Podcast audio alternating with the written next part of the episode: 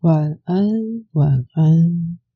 现在收听的是小周末夜，我是 Rex 勒克斯。在这个节目里，我会选读片段的文字或文章，当做床边故事，希望过程能帮助聆听的各位顺利入睡。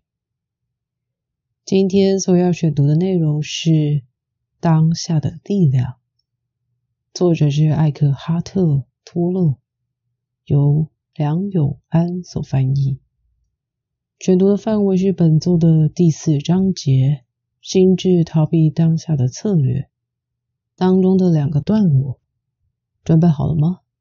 那么要开始今天的床边故事喽。从不快乐中解脱。你讨厌手边的工作吗？你答应了别人要做某件事，却又不情愿吗？你对某个亲近的人心怀怨尤，却没说出口吗？你知不知道这些情绪是有害的能量，会损害自己和周遭的人？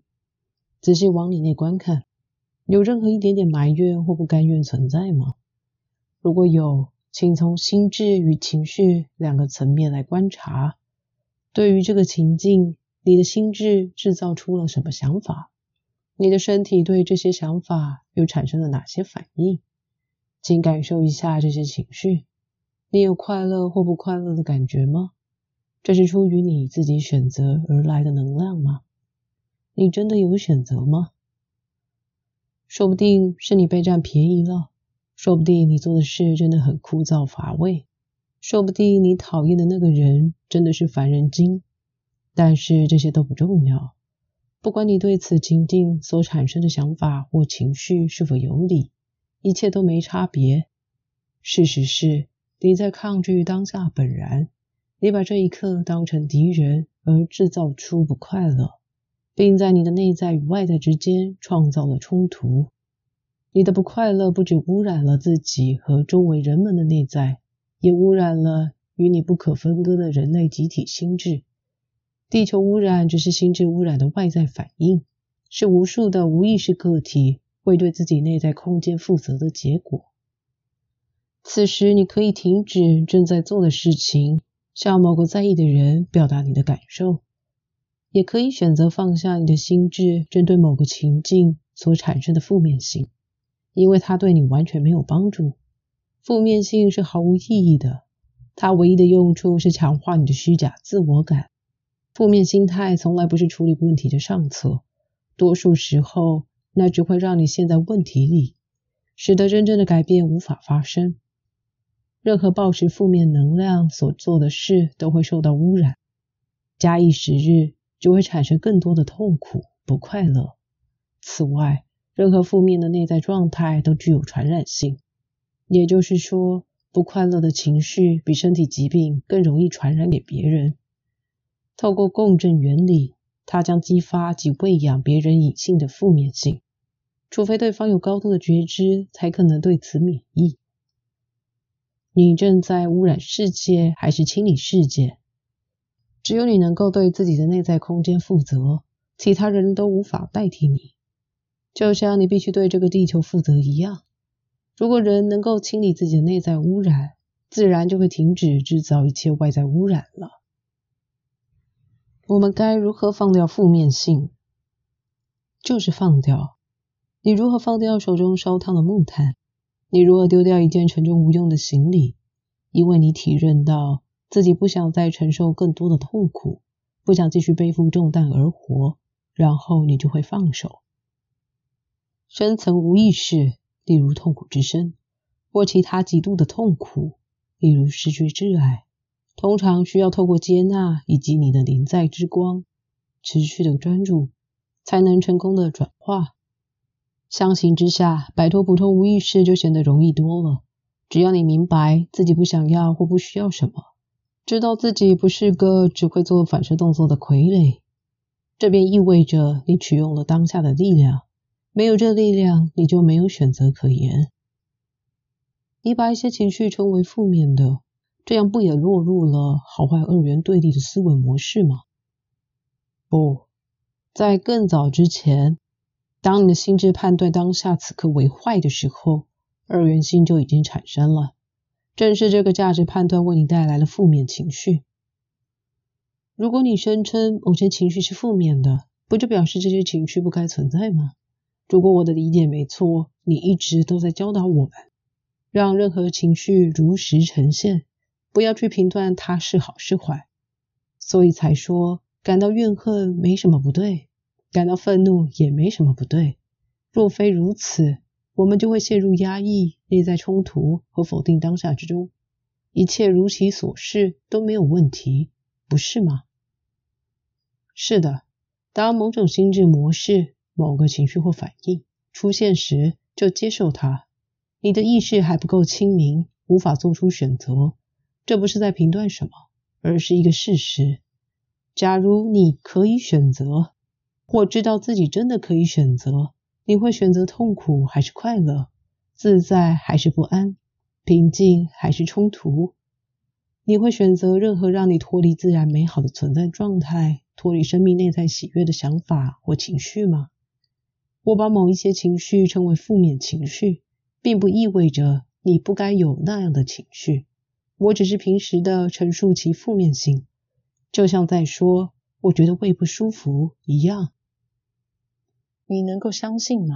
光是在二十世纪，人类就残杀了超过一亿个同胞。人类以如此惊人的规模将痛苦加诸于同类身上，简直令人匪夷所思。而这还不包括人类在日常生活中将心理、情绪和行为上的暴力等等折磨、痛苦和残酷不断加注于彼此或其他生物身上。人类是在进入内在本质或感受到生命喜悦时才这么做的吗？当然不是。只有深陷于负面状态、自我感觉极度不良好的人，才会创造出足以反映自己内在的外在处境。而现在，这些人变本加厉，不断摧毁维系他们生命的大自然和地球。这真是让人难以置信，却又真实上演着。人类如此疯狂、病态。这绝非只是批评而已。所幸，在疯狂底下，其实潜藏着清醒的可能。疗愈和救赎在当下仍垂手可得。回到刚刚的问题上，没错，当你接纳了自己的怨尤、阴晴不定、愤怒等等情绪，他们就不会再被迫盲目的上演，而你也比较不会把痛苦投射到别人身上。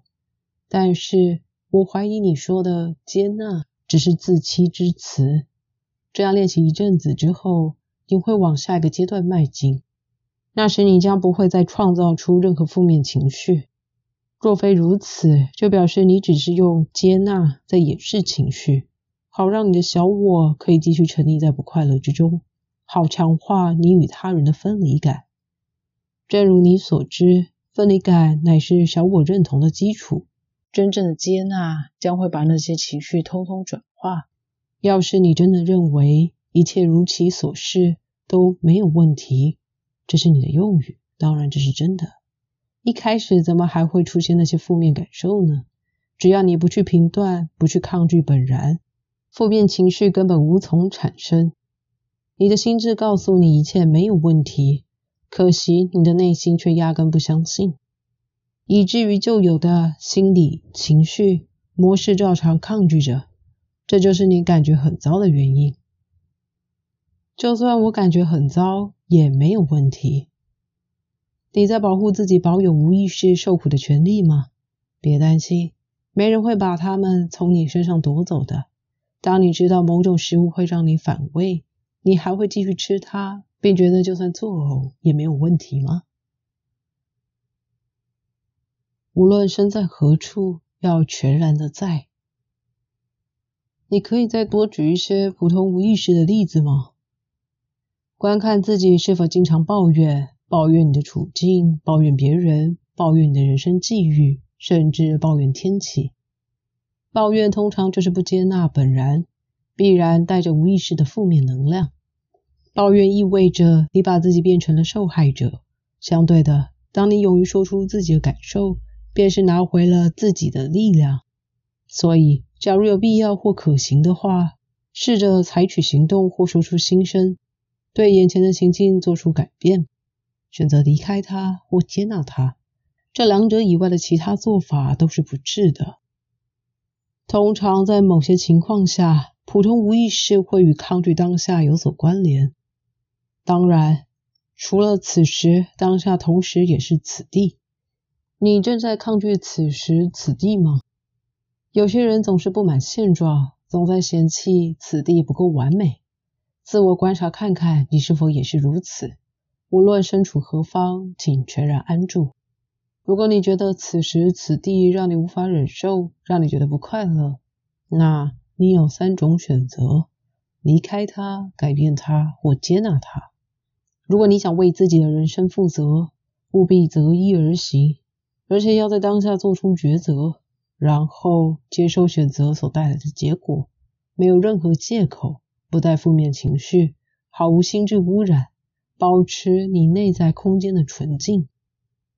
如果你决定采取行动，要离开或改变你的处境，请先放下负面心态，尽可能完全摆脱它们，顺应你的内在洞见，去做必要的行动，就会比受负面心态所驱动的行动获得更好的效果。往往采取任何行动都会比什么也不做来得好。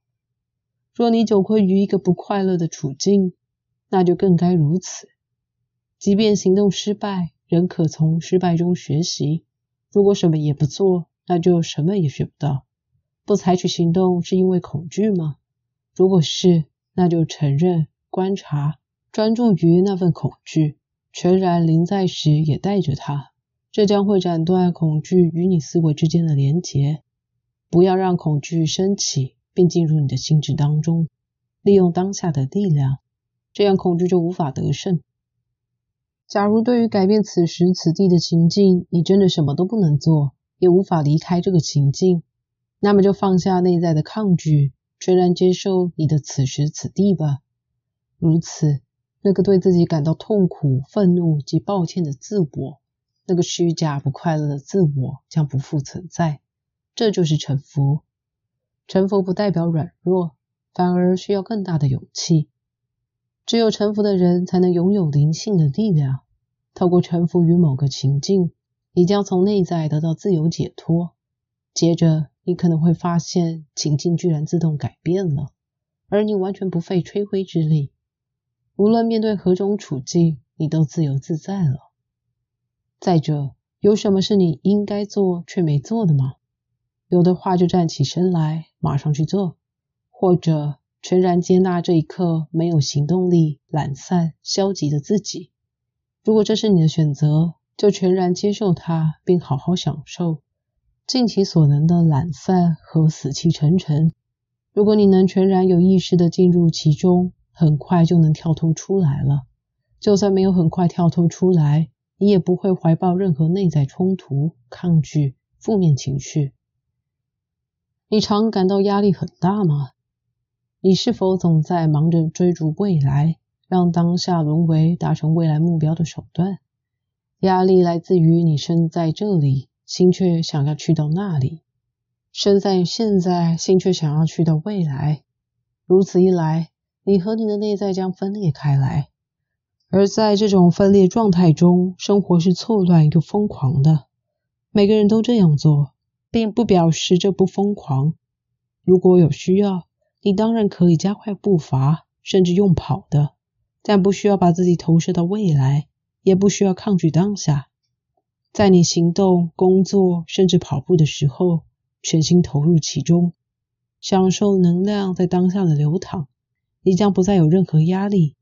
因为不再把自己分裂为二，你也可以什么都不做，只是静静坐在公园长椅上。但不论你要做什么，请观察你的心智。他也许会说：“你该去做点事情，这是在浪费时间。”对此，你笑而不答就好。你常回忆过往吗？你喜欢夸耀过去的成就或冒险经历吗？你喜欢抱怨别人对你不好，或你哪里对不起别人吗？在回忆往事的时候，会有内疚、傲慢、怨尤、愤怒、悔恨或自怜等等感受浮现吗？如果有，那你不只强化了虚假的自我感，还加速了身体的老化过程。因为过去的包袱对心智来说是如此的沉重。如果你不相信，不妨看看周遭那些老爱把往事挂在嘴边的人，你就会知道我在说什么了。每一刻都让过去就此消失，你不再需要它了。唯有当过去与当下此刻的情境绝对相关时，才去回想过往，充分感受这一刻的力量和本体的圆满，感受你的临在。睡着了吗？以上就是今日的阅读分享。本书的内容非常推荐给希望生活能变得自在的大家找来看看和思考。在听完的当下有什么想法吗？还是想睡呢？嗯，都好。那么今天就先到这，有机会下集再见。Have a good night. Let's start a new life. Bye.